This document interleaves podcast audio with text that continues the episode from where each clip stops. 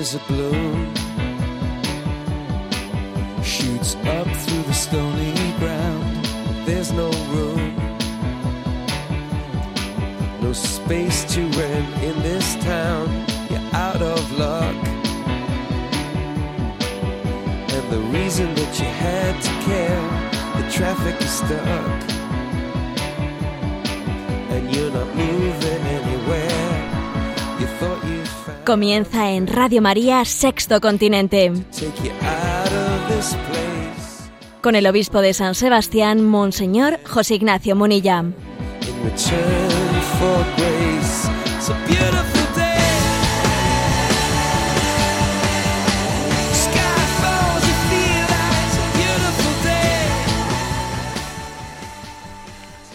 Un cordial saludo a todos los oyentes de Radio María. Un día más, con la gracia del Señor, nos disponemos a realizar este programa de Sexto Continente que lunes y viernes, aquí eh, de 8 o 9 de la mañana, realizamos en Radio María.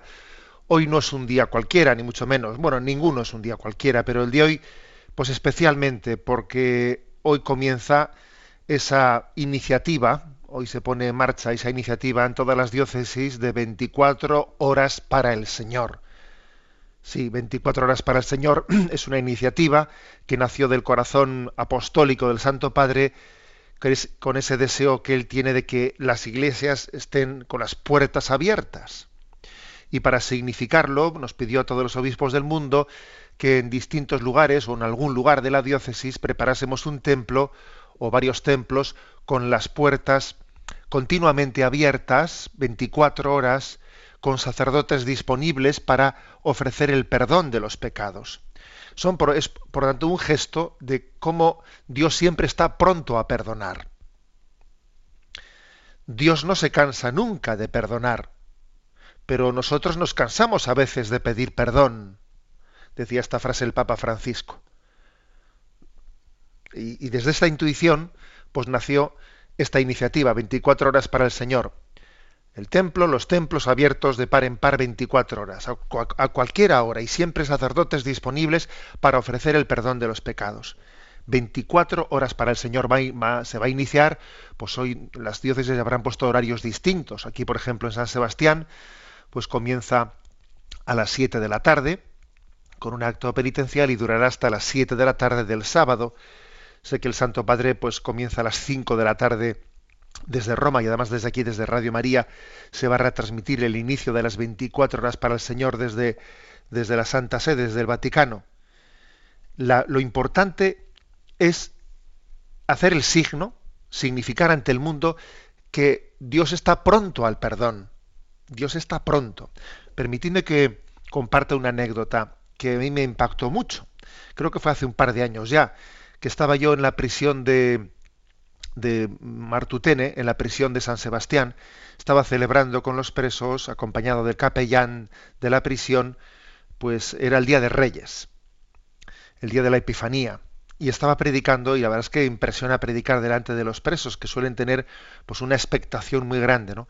Y recuerdo que les decía, bueno, estamos aquí hablando de esas ofrendas del oro, incienso y mirra, aquellos hombres misteriosos llevaron unas ofrendas preciosas, ¿no? Aquel niño Dios. Y tú te estarás preguntando, y yo que estoy aquí entre cuatro paredes, que estoy encerrado, ¿no? ¿Yo qué le voy a ofrecer?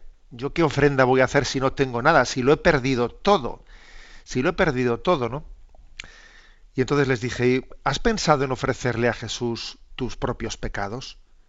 Mira, eso sí que, eso sí que lo tienes y eso sí que es tuyo. ¿Has pensado en ofrecerle tus pecados? Mira, yo no te ofrezco oro, incienso y mirra, pero te ofrezco mis pecados como muestra de, del deseo de comenzar una vida nueva. ¿Has pensado en hacerlo?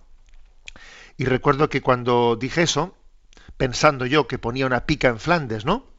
Allí decir eso en la prisión, pues recuerdo que el capellán me interrumpió y me dice, don José Ignacio, que ya lo estamos haciendo estas navidades, porque los presos van pidiendo cita y yo voy pasando por las celdas pues para confesarse y dijo, ¿el quiénes faltan por confesarse?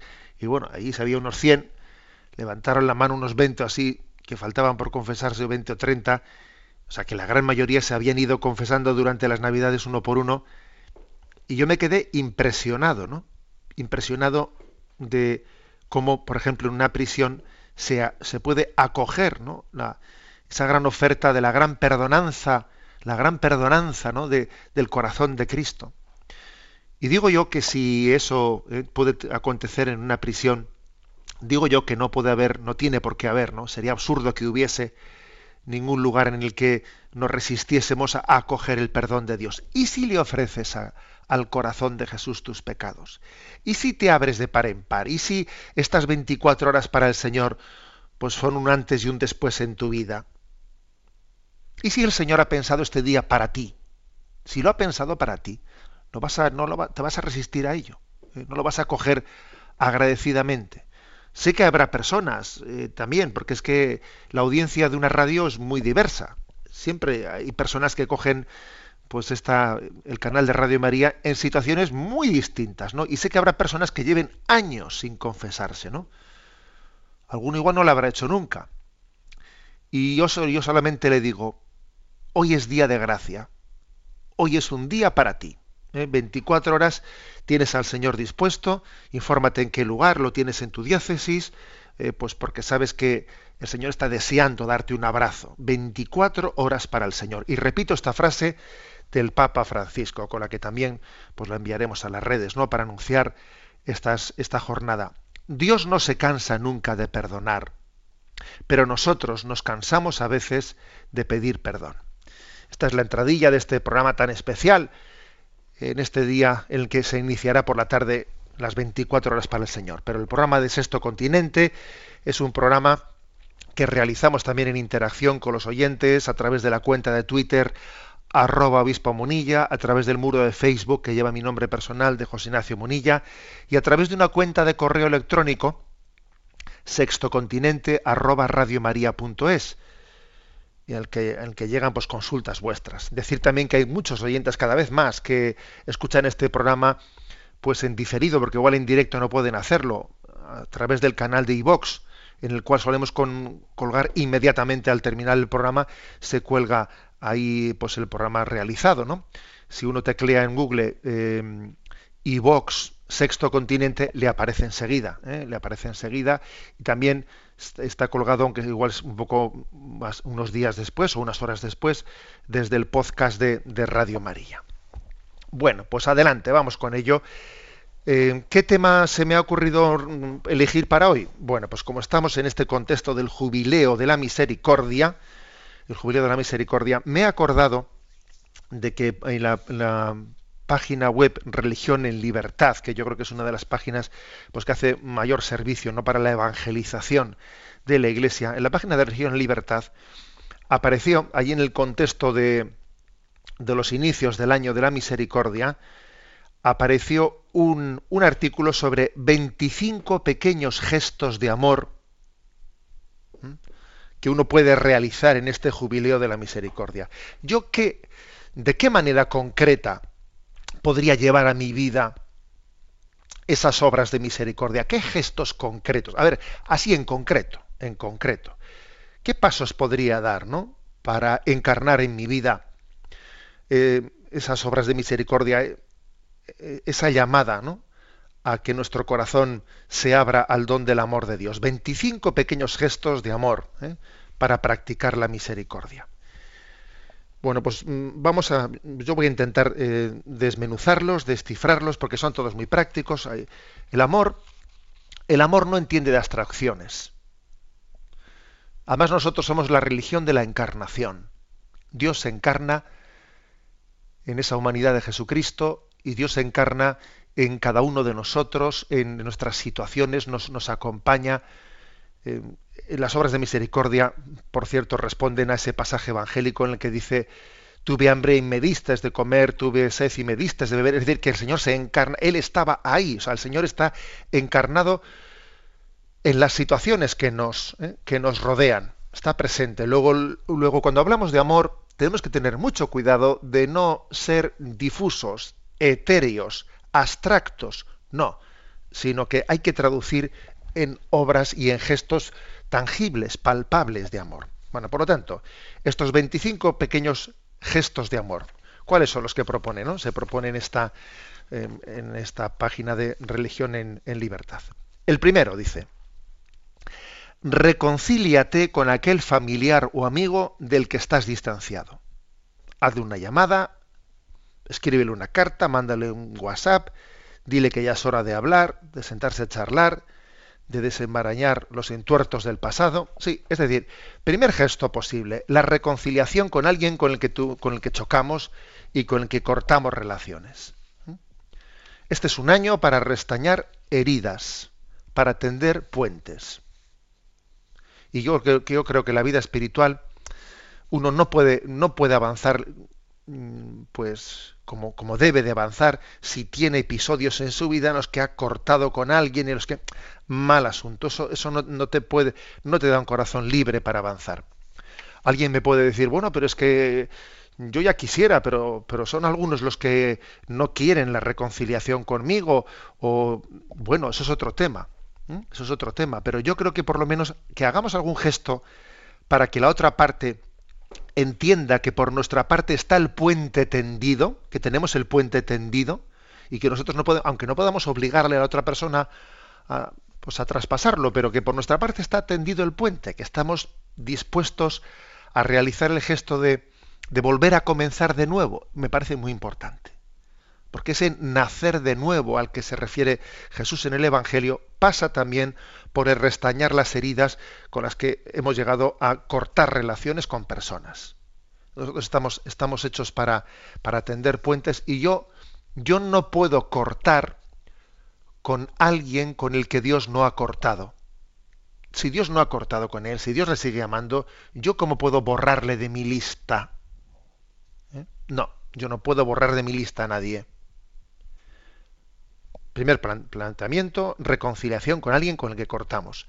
Segundo, dile a tus padres, a tus abuelos, a tu mujer, a tu marido, a tus hijos, quien sea, que les quieres, o sea, expresa agradecimiento. Di gracias, ¿no? Agradece todo lo que han hecho por ti. O sea, es decir, segundo, memoria agradecida. Memoria agradecida y además y expresada. Esto es muy importante porque esto a uno nos hace ser conscientes, se hace ser humilde. A ver, ¿qué tengo yo que no haya recibido? Si todo es don, si todo es gracia. Esto es muy importante para, para también el avance de nuestra vida espiritual. Memoria agradecida y expresada. Que no se nos caigan los anillos, por ¿eh? que no tengamos esa falsa imagen, digamos, de dureza, de escepticismo. No, no, no, no. O sea que que no nos importe, ¿no? Vernos como niños dando gracias. ¿Qué se dice?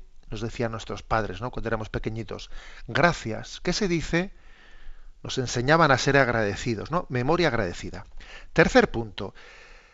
Rezar por un difunto. En, el fondo, pues es caer en cuenta de que de que tenemos una comunión entre nosotros, de que esto es una gran cordada, que ascendemos hacia la cima, pues eh, tirando unos de otros de la cuerda, ¿no? Y que los que nos han precedido los difuntos también todavía, ¿no? Los que están en el purgatorio, también siguen todavía de peregrinación. Su peregrinación no ha terminado. Rezar por un difunto es darnos cuenta de que no vamos al cielo solos, sino vamos siendo una gran familia y que tenemos que cambiar de fórmula verbal y de primera persona del singular, tenemos que pasar a primera persona del plural. Aquí la historia no es cómo me salvo, sino cómo nos salvamos. hay que pasar del salvarme al salvarnos. Por eso lo, de rezar por un difunto, lo rezar por ellos y confiar también en que las almas del purgatorio rezan por nosotros, es otra obra de misericordia importante que por cierto nos aísla de nuestro individualismo y de una percepción de nuestra vida no aislada. Cuarto consejo. Visita a un anciano, a una persona sola ¿eh? o a un enfermo, ¿no? Es decir, emplea tu tiempo, emplea tu tiempo en, en las personas que desde la perspectiva de este mundo, de este mundo, no son entre comillas productivas o no son no o no son triunfadoras O sea, emplea en ellas tu tiempo, ¿no? Porque estás, si haces eso, estás poniendo obviamente tu corazón en sintonía con el del Señor. Nosotros somos, valemos no por las cosas que hacemos, que producimos. Este produce más, este produce menos, es más productivo. No, no, no. El valor del hombre está en su, en su ser hijo de Dios y en su intimidad con Dios. Y ahí tenemos grandes tesoros. Hay personas, personas que encierran grandes tesoros que el mundo no aprecia, que no descubre, ¿no? En los ancianos, en las personas solitarias, enfermas, está Jesucristo esperándonos. Vete a verles, vete a verles, que esa visita será verdaderamente sanadora para ti y para ellos va a serlo también. ¿eh? Quinto consejo. Juega con tus hijos, con los hijos del vecino o los hijos de un amigo, es decir, hazte niño con los niños. ¿Mm? Y juega lo que sea, que las muñecas, a las muñecas, al fútbol, pues venga, pégale una patada al balón, ¿no? Pero bueno, pues si tengo ya 70 años, pues, pues ponte de portero, ¿eh? si, no, si no puedes correr. A ver, pero es muy importante saber hacernos niños con los niños porque eso también eh, forma parte del, jubileo de la, de la, misericordia. Si no os hacéis como niños, no entraréis en el reino de los cielos. Y ojo con que seamos de los gruñones que nos molestan los niños, a ver esos niños en la iglesia si se callan. Ojalá estuviese la iglesia llena de niños, hombre. Juega con, juega con, eh, con tus hijos, juega con los niños del vecino. Hagámonos niños con los niños. Sexto consejo. Felicita los cumpleaños de tus familiares y amigos, ¿eh? compañeros de trabajo, lo que fuere, ¿no? Es una ocasión, ¿eh? es una ocasión. Uno puede decir, pues voy a apuntar los cumpleaños de las personas eh, para, no sé, algunos tienen aplicaciones de móvil, pues para acordarse de los, de los cumpleaños, etcétera, ¿no? Pero es un gesto es un gesto que sobre todo nos hace caer en cuenta de que pienso en otros. O sea, no pienso solo en mí mismo, pienso en otros, ¿no? Y soy feliz viendo felices a los demás. Entonces, una felicitación de cumpleaños, te deseo lo mejor que pases un buen día. A ver, pues ya está. O sea, pero es una, una cosa tan sencilla que sobre todo expresa el decir, salir de nuestro egocentrismo. Yo, mi felicidad consiste en que otros lo sean. alguien piensa en mí, pues mira, me han felicitado, etcétera, pues creo que es importante. Y especialmente intentar felicitar a los que uno intuye, intuye, pues que no van a tener muchas llamadas. Séptimo, séptimo gesto de amor, ¿no? Dice, no juzgues, no critiques, esto es importantísimo, ¿no? Madre mía. Esto sí que es la cruzada del Papa, porque esto para esto es lo es un cruzado de la anticrítica, ¿no? No juzgues, no critiques. Sí, ya sabemos que el vecino es un pelmazo, ya, ya, ya sé, y tú no tienes ni idea de, de su historia. No tienes ni idea de por qué resulta tan... A ver, tú ayúdale, no critiques. Pídele al Espíritu Santo que te muestre cómo Dios ama a esa persona y cómo le comprende a esa persona. Y pídele el don que te, de, que, de que puedas amarle como Dios le ama. Pero en cualquier caso, convéncete de que no tienes ni idea, de que estás juzgando muy superficialmente. Y de que esas críticas que formulas, en el fondo son más un autorretrato tuyo que una descripción de ese hombre. O sea, corta de raíz, ¿no? Todo juicio crítico, que rompe con ello. ¿eh? Yo creo que si, el Señor nos concediese romper con ese cáncer, que es un auténtico cáncer del alma, ¿no? Vamos, sería, sería solamente por eso el jubileo de la misericordia, vamos, hubiese valido sin duda. Octavo consejo. Alaba a Dios. ¿eh? Alaba a Dios. Dale gracias. ¿eh? todas las mañanas por todo lo bueno. Que esta vida tiene problemas, sí, sí, muy bien, pero tú alaba, alaba a Dios, qué grande es Dios, qué bueno es Dios, ¿no? Que su amor, su amor está por encima de, de los avatares y de las circunstancias, ¿no? Alábale, porque es caer en cuenta de que mi felicidad, eh, mi felicidad parte de que soy amado. Me lo habéis escuchado muchas veces, ¿no? Nosotros no decimos como Descartes, pienso, luego existo. No, nosotros decimos, soy amado, luego existo. O sea, digamos, el punto de partida de nuestra vida es ser amado. Luego, lo lógico es que partamos de la alabanza. Te alabo, Señor, por tu amor hacia nosotros. Soy amado, luego existo. Noveno consejo, me voy a quedar aquí antes del descanso musical. Noveno consejo que regalemos una sonrisa, que es una que es una gran obra obra de misericordia, ¿no? Una gran obra de misericordia. Hay por ahí un proverbio escocés que dice que una sonrisa cuesta menos que la electricidad y da más luz, ¿eh? y da más luz. En regalar una sonrisa en determinados momentos es una gran obra de misericordia, ¿no? Una sonrisa, pues es como una luz en la ventana del alma que indica que el corazón está en casa. Pues ahí hay corazón, alguien me ha sonreído, mira, ahí hay corazón. Es como si alguien, yo hubiese una luz encendida, y dice, mira, ahí hay alguien dentro. Pues esto es lo que es una sonrisa. ¿eh? Y es que además, si, si os fijáis, casi toda sonrisa suele ser producto de otra sonrisa si alguien te sonríe es porque a él le han sonreído. Y entonces uno es capaz de dar ¿no? lo, que, lo que ha recibido. Pero sí, es una gran obra de misericordia, porque significa mucho, significa mucho una sonrisa, enriquece a quien la da, ¿eh? enriquece a quien la recibe. ¿eh? Y, y creo que en este mundo que está muy amargadito, vamos a ser claros, este mundo está muy amargadito, es una gran obra, eh, una gran obra de misericordia. No hay cosa por seria que sea que no pueda decirse con una sonrisa en la boca.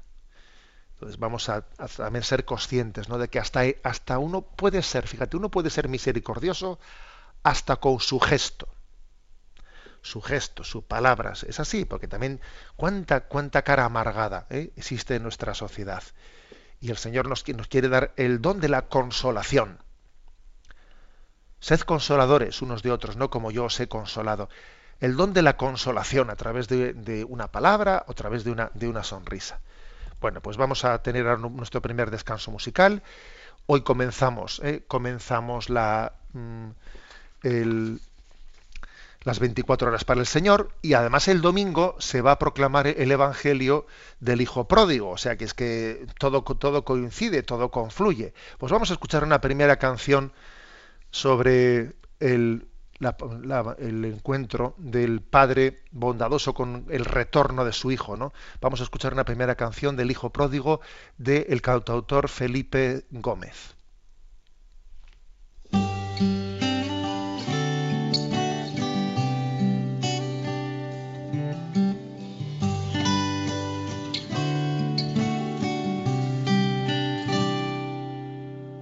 Hoy vuelvo, mi Señor, vuelto pedazos. Mi ropa y mi alma ya retazos. No te puedo mentir que tuve hambre y mi alma vuelta a trizas. Ya no tengo la sonrisa que se dibujaba ayer. Gasté toda mi herencia en la basura. Ya no me acuerdo que es un alma pura. Tengo llagas que duelen en el alma y perdí toda la calma. Ya no merezco tu amor. Padre, te pido perdón. Que ves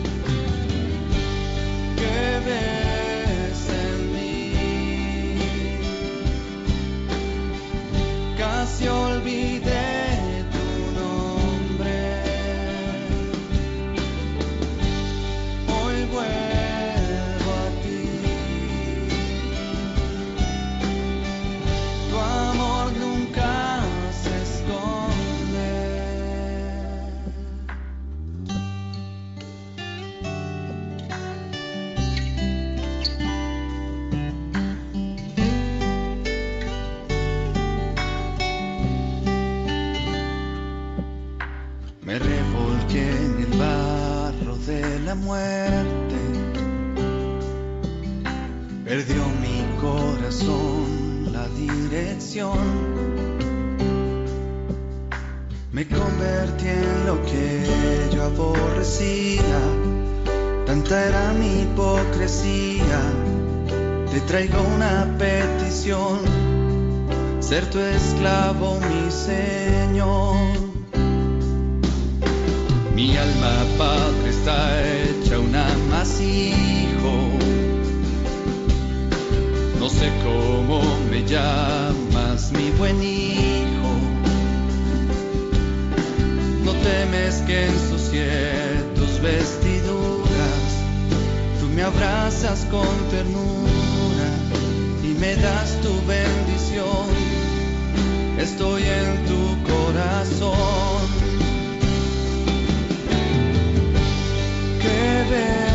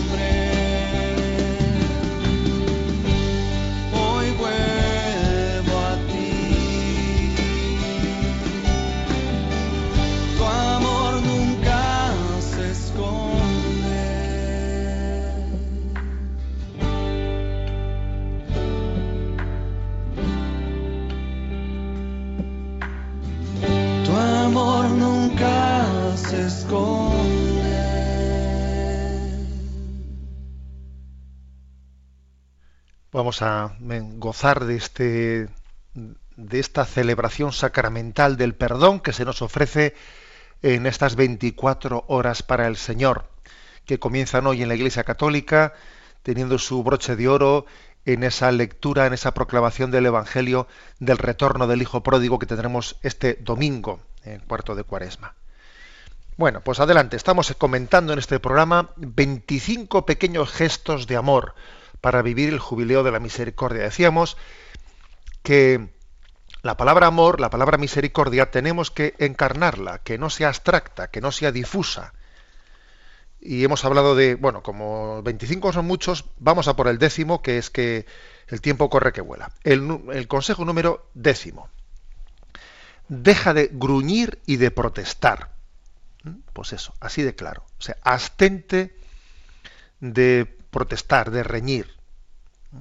Abstente, abstente de quejas. Las, las quejas te las tragas. ¿eh? Pues nada, o sea, es decir, soy consciente de que, de que tengo una tendencia a estar siempre subrayando lo negativo, lo negativo, lo negativo. Y si uno se convierte en un gruñón, aparte de que eso ya es una manía, es una manía, es un maniático, no estar siempre gruñendo, eso además te impide ver la luz del sol. O sea, para ya de protestar, porque hay cosas buenas que Dios quiere mostrarte. Y si estás continuamente protestando, no las vas a ver. Deja que la luz del sol entre en tu vida. Abre la ventana, que entre la luz del sol. Deja de protestar y de gruñir. Un décimo. Repite eh, la famosa expresión que tantas veces nos dice el Papa. Gracias, perdón, por favor. Esa tríada, ¿no? La tríada de que nuestro vocabulario, que de nuestros labios manen estas palabras. Gracias, perdón, por favor. Y en el fondo, pues es ir, ir por la vida sabiendo, sabiendo que, mm, que nada me es debido, que todo es un regalo, que todo es un regalo, que yo, que yo en el fondo vivo, vivo de un milagro de amor y que por lo tanto tengo que ser agradecido. Gracias, perdón, por favor. O sea, es decir, esta vida, esta vida es un regalo, es un regalo y yo tengo que ir por ahí siendo consciente de ello, ¿eh? disfrutándolo. 12. Confía en Dios. ¿Mm? En el fondo, pues es decir, no se trata únicamente de, de, abrirnos a acciones exteriores, de que yo exteriormente hablando reprima la queja. Mm, no, no, no. Sino se trata también de que eso sea también una acción interior. Confía en Dios. O sea, confía en que, en que Él te quiere. Confía en que Él te quiere, dale una oportunidad de que haga milagros en tu, en tu vida, ¿no? Cédele a Él el protagonismo. No estés tú llevando siempre el timón, el timón, deja que Él gobierne tu vida. Confía en Dios. Abandónate, abandónate. Repite muchas veces, en ti confío, en ti confío, en tus manos estoy, ¿qué más dará? ¿Eh? O sea, eh, repite muchas veces eso como jaculatoria. Decimotercer consejo, vamos a ver. ¿eh? Dale las gracias a aquella persona que fue un ángel de la guarda en tu vida. ¿Mm? Pues aquel que te defendió en un momento difícil, ¿eh? aquella persona que fue tuvo un momento de gracia en tu vida y que después ya pues ha pasado el tiempo y, y pues, pues has ido olvidando. ¿eh? Ocurrió aquello, alguien en aquel momento fue alguien providencial para mí, se lo agradecí mucho, pero bueno, luego lo he ido poco a poco olvidándolo, ¿no? Y es bueno que uno de vez en cuando traiga la memoria de su vida personas que han sido claves para mí. Por ejemplo, imagínate el que fue tu maestro, el que fue tu profesor, que ahora está jubilado. Y bueno, pues que, diga, pues me voy a, me voy a eh, quedar con él a tomar un café o le voy a llamar, le voy a parar cuando me cruce con él y darle gracias por aquello que ocurrió. O sea, eso es, eso es bueno. ¿eh? que tengamos esa especie de eh, recordatorio de las personas claves que Dios puso en la historia de nuestra vida, ¿no? Y hagamos memoria de ellas. Decimocuarto consejo. Sé tú un ángel de la guarda. O sea, el anterior decía que uno dé gracias por los ángeles de la guarda que ha tenido. Ahora, sé tú un ángel de la guarda. Que a veces, pues, igual que una persona que fue determinante para ti, pues igual tú estás llamado a ser determinante para alguien y tienes que descubrir quién es ese, ¿no? Pues yo qué sé, si eres un empresario, contrata a un empleado más. Es que no, no lo necesito. Bueno, pues es que igual puedes hacer un pequeño esfuerzo, no lo sé. Ese gesto igual puede cambiar una vida. O a un compañero de escuela o de trabajo que está aislado, alguien que está suspendiendo los exámenes y le dices, oye, quedamos esta tarde y, repasamos juntos eh, los apuntes, porque tú le ves que no puede con ello y, y tú vas a hacer un intento de, de, rescatarle de, un fracaso escolar. O sea, seguro que Dios ha pensado que tú seas algún ángel de la guarda para alguien. Porque no te paras un poco a pensarlo y piensas en alguna circunstancia concreta. Decimoquinta consejo. Mira a los ojos de un indigente. No lo rehuyas, no hagas así, no te sientas violento no, para escaquearte. El otro día vi en YouTube un vídeo que me impresionó, ¿no? y es que se veía, eh, esta, era pues uno de esos montajes que se hacen, ¿no? Estaba en un sitio, pues un indigente pidiendo, y luego más adelante, pues unos, eh, unos en otra actitud distinta, pues de reivindicativa y tal. Entonces, ¿cuánto tiempo miraba a los ojos al indigente y, a los, al, indigente mucho menos? Uno se siente violento y, no, y procura no mirarlo, ¿no? Bueno, pues, pues no, es, no es cierto. Míralo y si puedes escucharle, escúchalo. Sonríele, dale una palabra de esperanza. Igual no tenemos que estar siempre, igual hay que conducirle a Cáritas. No se trata de, de, complacerle, sino de ayudarle, que es distinto. ¿eh? Pero no te escaquees de dar la cara, de, de mirarle, de tener cariño, de mirar los ojos a un indigente.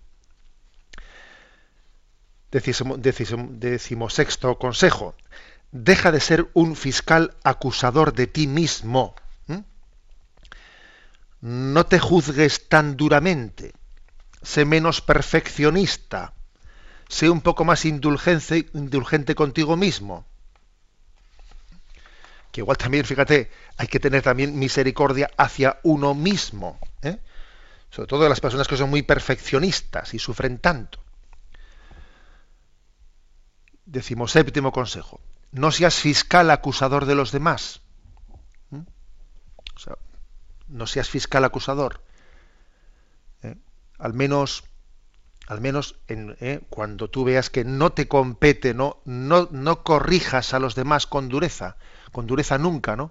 Pero incluso no te corresponde a ti corregir a esa persona. Piénsalo, si, sobre todo antes de corregir, piensa si esa corrección está hecha con amor, y tiene perspectivas de hacer bien o va a hacer más mal que bien? Esa pregunta, háztela. No, no confundas nunca corrección con desahogo, porque eso es fatal. Fatal. Decimoctava obra eh, o gesto de amor. Comparte tu fe. Comparte tu fe. Invita a un amigo a un grupo de oración, a unos ejercicios espirituales, invítale pues, a, ir a la misa del domingo, o sea, ¿por qué no le invitas a alguien, no? Oye, ¿quieres, ¿quieres acompañarme que vamos tal, tal? O sea, tú sabrás, ¿eh? pero hacer apostolado pues puede llegar a ser la mayor de las misericordias. ¿eh? Compartir el mayor tesoro que tenemos. ¿Cuál es el mayor tesoro? El mayor tesoro es Dios, ¿no? Y Dios a ti no se te ha dado para, lo que, para que lo disfrutes tú en solitario. No es un don para ti solo, sino que es un regalo para compartirlo. 19. Decimonoveno consejo. Visita a un preso en la cárcel. Es posible que tengas alguna, ¿eh? algún, algún conocido, ¿eh? algún conocido que está en la cárcel. ¿Que no conoces a ninguno? Bueno, pues igual puedes contactar con la pastoral penitenciaria, que las diócesis en este año pues están también dando a conocer lo que es la pastoral penitenciaria, ¿no? Con motivo de, los, de las obras de misericordia. Visita a un preso en la cárcel. Puede ser para ti una de esas. Yo os puedo asegurar que yo cuando visito la cárcel, pues la verdad es que siempre salgo de ahí, pues eh, interpelado. O sea, Dios te interpela, ¿eh? te interpela. Yo, podría estar aquí dentro, ¿no? Si no hubiese tenido pues todos los, dones y los regalos que he tenido. Visita a un preso en la cárcel el número son 25 gestos, ¿no? El número 20, dar de comer al hambriento. Esto lo conocemos más, especialmente a través de los, de los comedores de cáritas o los regentados por órdenes religiosas, ¿no? Otros de iniciativa social o, pues, o algunos públicos incluso, ¿no? Creo que es muy hermoso, ¿no? El que podamos también participar en esos comedores en su voluntariado, sirviendo la comida sirviendo la comida, dar de comer al hambriento. Consejo 21. Ofrece una ayuda económica o a organizaciones caritativas, porque puede ocurrir que pues, haya circunstancias en las que uno tenga dificultad de, de poder integrarse en ese comedor, pero sí que pueda dar una ayuda económica para que el comedor para que el comedor funcione. Ojo, que sería más de desear lo primero que lo segundo, ¿eh? Es mayor obra de caridad dar nuestro tiempo que dar nuestro dinero, pero también es necesario nuestro dinero. Consejo 22, que me parece muy muy práctico. Tener una pregunta ante los que nos rodean. ¿Necesitas algo? Es una buena pregunta para poder hacer alguna vez en la vida, ¿no? durante el día, ¿no? A las personas con las que nos encontramos. ¿Qué tal estás? Eh, pues bien, esto, lo otro, tal, tal, tal. Oye, ¿necesitas algo? Si necesitas algo, aquí me tienes. O sea, el poder decir a una persona, si necesitas algo, aquí me tienes, creo que es una gran obra de misericordia en la que uno puede decir, oye, aquel me dijo esta frase. Si necesitas algo, aquí me tienes. Ojo, el poder decir esa frase después de ¿qué tal estás? ¿Cómo va esto? ¿Cómo te va lo otro? Tal, tal. Bueno, oye, que, que aquí me tienes, ¿eh? De verdad, llámame si necesitas algo. Esa frase es un mensaje que si está dicho con convicción es importantísimo. 23. Un poco de buen humor, que es un poco complementario, como hemos dicho antes, de la sonrisa. Sí, un poco de buen humor. Pues es porque es así. ¿eh? No todos tenemos que ser aquí la alegría de la huerta, pero muchas veces contar un chiste, contar un chiste, eh, pues, o introducir un poco de humor es una obra de misericordia. ¿eh? Es una obra de misericordia, mm, pues sí, yo creo que especialmente en momentos en con que con delicadeza uno dice, bueno, vamos a, ayudarle a esta persona que se ría, ¿no? Un poco de buen humor, con delicadeza, puede ser una gran obra de misericordia. 24. Hacer piña. ¿eh? Pues, por ejemplo, pues organizar alguna cena, una salida en grupo, una excursión, socializar con los demás, ¿eh? encontrarme con los del barrio y decimos, oye, ¿qué tal si hacemos una, una comida de los exalumnos o esto o lo otro? yo creo que tenemos que tener proclividad a hacer piña, a que, a que yo sea de los que de los que por mí más bien va a haber más encuentros que más, eh, que más aislamientos. Pues la típica persona dice, vamos a la sociedad y organizamos un encuentro tal. Bueno, Creo que esto también es una obra de misericordia, porque nuestro mundo tiende al aislamiento y creo que nosotros tenemos que tender a lo contrario. Y por último, el consejo 25. Rezar por los seres queridos, ¿no? Pedir a Dios que proteja a las personas que quieres, con las que te encuentras, pues sí, ¿eh? que, que, la oración, que la oración de intercesión, eh, pues sea claramente ¿no? una expresión del jubileo de la misericordia. Señor, ten misericordia de este, Señor, ten misericordia del otro. Poderle decir al Señor, ¿no? Señor, ten misericordia de estas personas. ¿eh? Es una obra de misericordia. Por lo tanto, 25 pequeños gestos de amor para vivir en el jubileo de la misericordia. Ahí os los dejo. ¿eh? Si alguno los quiere buscar en internet, buscará fácilmente, porque están en Google, pues buscan el buscador Religión en Libertad. 25 pequeños gestos de amor es una, propuesta que creo que es muy, muy interesante. Bueno, pero estábamos aquí eh, hablando de que estamos en el día en el que se inicia las 24 horas para el Señor.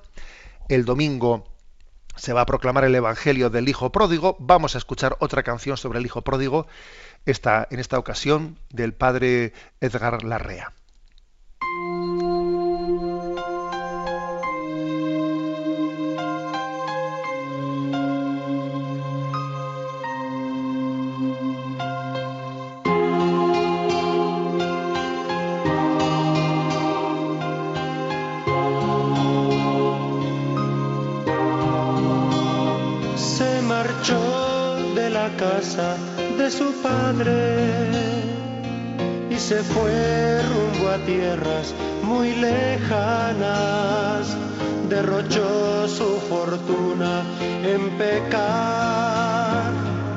Hasta el día en que nada le quedó.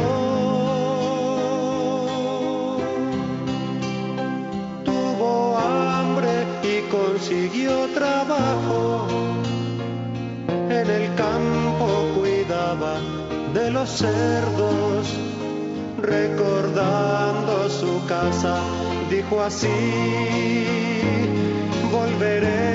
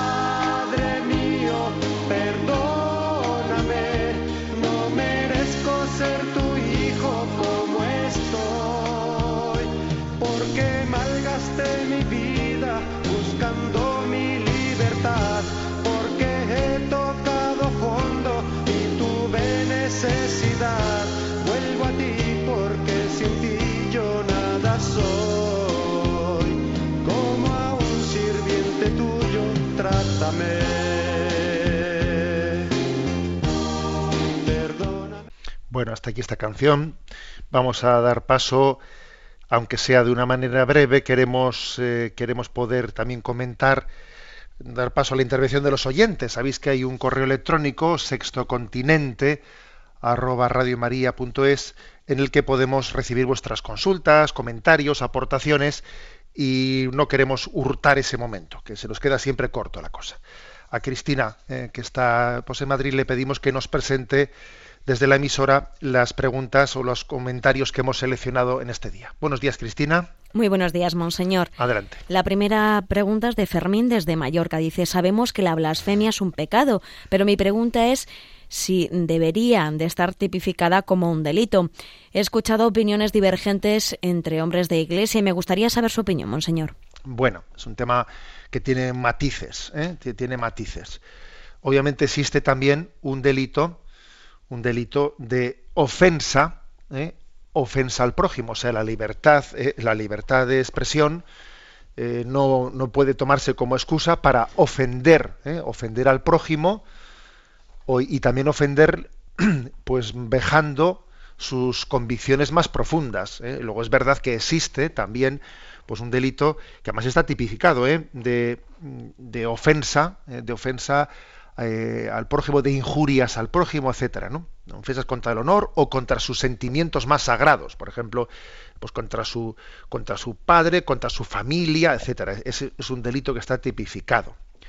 Otra cosa es, digamos, eh, cuál es la prudencia de cómo se lleva eso adelante. ¿Eh? Pues uno dice, a ver, pues y yo en esto sí también he escuchado opiniones pues un poco distintas. Pues uno si se oye, por ejemplo, si alguien va por la calle y alguien dice dice una blasfemia, pues dicha de esa manera, ¿no? Que uno va por ahí se, y hay gente que se le escapa, ¿no? Las blasfemias según habla. Bueno, eso puede ser, sería prudente, sería prudente que la manera de llevar eso adelante sea que esa persona allí misma pues sea multada, o sea lo que sea. Hombre, pues pues posiblemente desde el punto de vista de la prudencia de cómo llevar esto adelante hay cabe, que, quepan matizaciones, ¿no? No es lo mismo que un tipo de blasfemia, etcétera, sea hecha de una manera pues notoriamente pública ¿eh? para, eh, para ofender a los demás, que sea pues bueno, pues una persona que no se sabe controlar en su manera de hablar, etcétera. O sea que la prudencia de cómo llevar a efecto este principio es lo que cabe, cabe matizaciones. ¿no? Lo que sí que es importante decir es que, desde luego, eh, pues que no es cierto que la libertad de expresión conlleve también la libertad de blasfemar. Eso es falso. ¿eh? Esta semana he enviado yo un mensaje a las redes, que por cierto ha tenido mucho eco, y decían en ese mensaje que si la blasfemia es libertad de expresión, la corrupción es economía de mercado. A ver, así de claro. A ver, si la, blasfemia es libertad de expresión, pues entonces la corrupción es economía de mercado. A ver, la corrupción no es economía de mercado, es una auténtica deformación, ¿no? Es una, es una corrupción de la economía de mercado. Pues lo mismo pasa con la blasfemia. La blasfemia no es libertad de expresión, ¿eh? sino que es una degeneración de la libertad de la expresión. Igual que la corrupción es una degeneración de la economía de mercado. Pues lo mismo. ¿eh? Por lo tanto, yo diría que es claro ¿eh? que no se puede invocar la libertad de expresión, es claro que, la blasfemia no únicamente es un pecado, sino que también es un mal social, es un mal social y que por lo tanto tiene que estar también legalmente, ¿no? Legalmente tiene que estar perseguido. Otra cosa es la prudencia, la prudencia de, qué manera pues se discierne cuando pues una, unas injurias contra los sentimientos religiosos tienen una entidad para ser perseguidos o cuando han sido pues una algo más puntual y personal. ¿eh? Adelante con la siguiente pregunta seleccionada. Es de Samuel, desde Murcia, y dice, me ha llamado la atención el concepto que usted ha, de, usted ha denunciado en uno de sus mensajes enviado a las redes sociales, la happymanía, aunque la verdad es que no estoy seguro de entender a lo que usted se refiere. Bueno, aquí por happy manía, ¿no? Pues happy, ¿no? Pues eh, sabemos que en inglés significa feliz, pero se utiliza más bien desde una manera frívola, ¿no? Eh, happy es, pues eso, happy manía, pues una especie de yo soy feliz, pero frívolamente feliz, ¿no? Como si la felicidad fuese sencillamente pues una, un sentimiento, un, estado psicológico, eh, aunque yo no tenga razones para ser feliz, aunque tenga razones no para estar amargado, pero en el fondo, pues yo me, me, me estimulo y bebo y me divierto y eh, pues para ser feliz. ¿eh? Eso se llama happy manía, ¿no? Happy manía. Eh, yo, ¿en qué sentido he criticado ese concepto?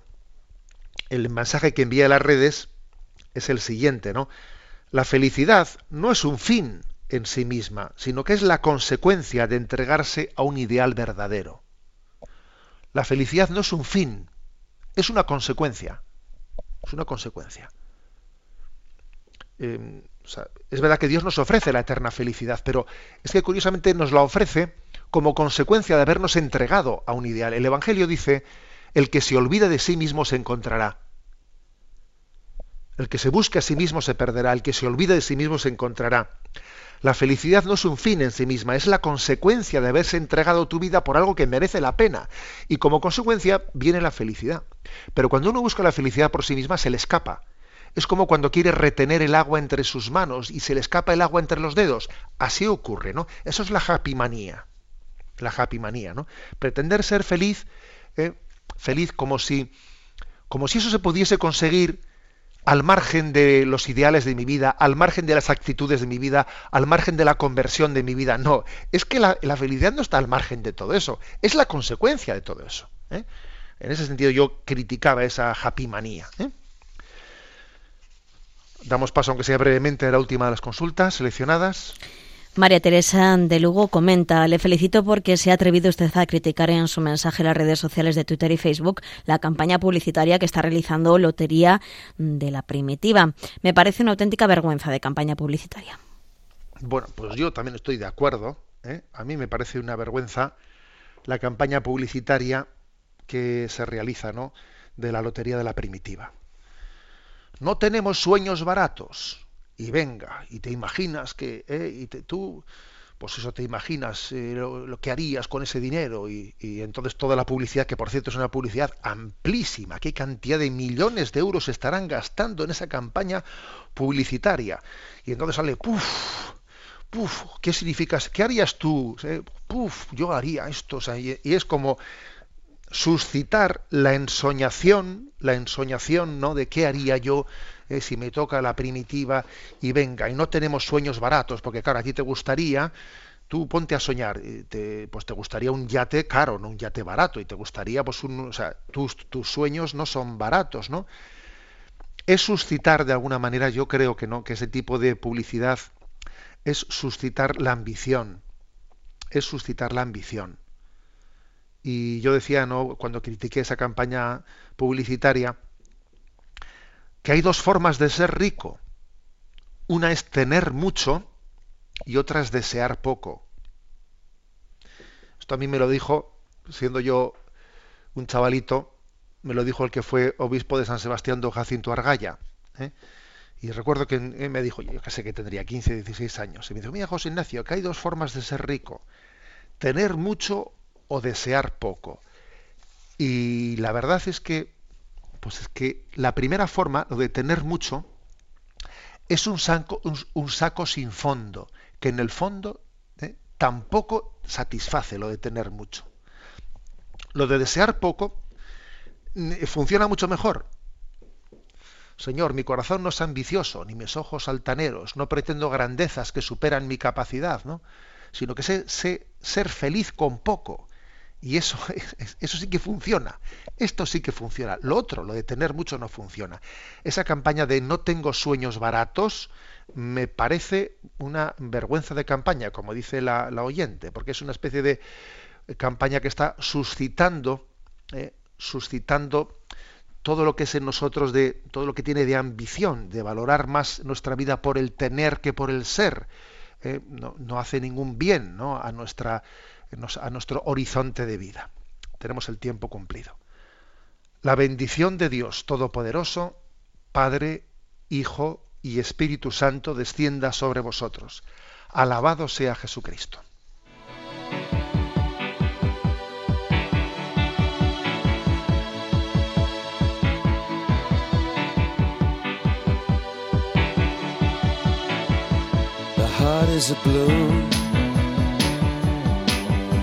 Shoots up through the stony ground. There's no room